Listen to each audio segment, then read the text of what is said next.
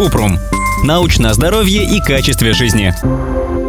Сторонники лечения эфирными маслами уверяют, что размер молекул у них меньше, чем у вирусов, поэтому масла эффективны при борьбе с вирусами. Так ли это?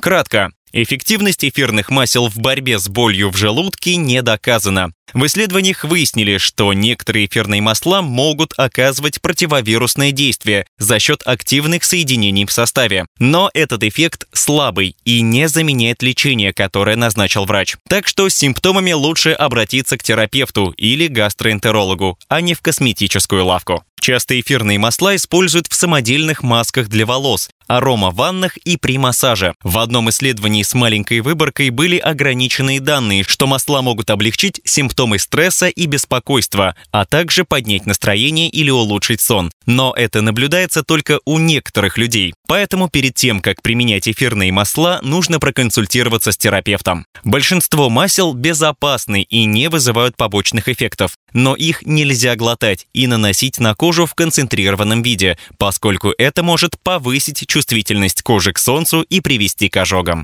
Подробно Эфирные масла – это экстракты растений. Чтобы их получить, цветы, кору, листья или фрукты пропаривают или прессуют. Масла можно наносить на кожу, вдыхать или распылять. При этом у разных масел есть особенности применения. Некоторые, например, масла тимьяна, орегано, гвоздики, считаются безопасными при вдыхании, но могут вызвать раздражение при нанесении на кожу в концентрациях от 3 до 5%. Цитрусовые масла бывают фототоксичными, то есть вызывают ожоги или волдыри при воздействии солнечного света. К ним относятся бергамот, лимон, лайм и апельсин. В одном исследовании выяснили, что эфирные масла лаванды, апельсина и перечной мяты эффективны для уменьшения тревоги и тошноты у пациентов после хирургического лечения. Но в отношении обезболивания терапия эфирными маслами дала неопределенные результаты. Есть данные, что у некоторых масел, например, чайного дерева, есть противомикробная активность, но пока результаты таких экспериментов неубедительны. Эфирные масла могут быть токсичны при приеме внутрь и вызывать аллергические реакции. Поэтому важно правильно их использовать, учитывать взаимодействие с лекарствами и придерживаться стандартного лечения, которое назначил врач.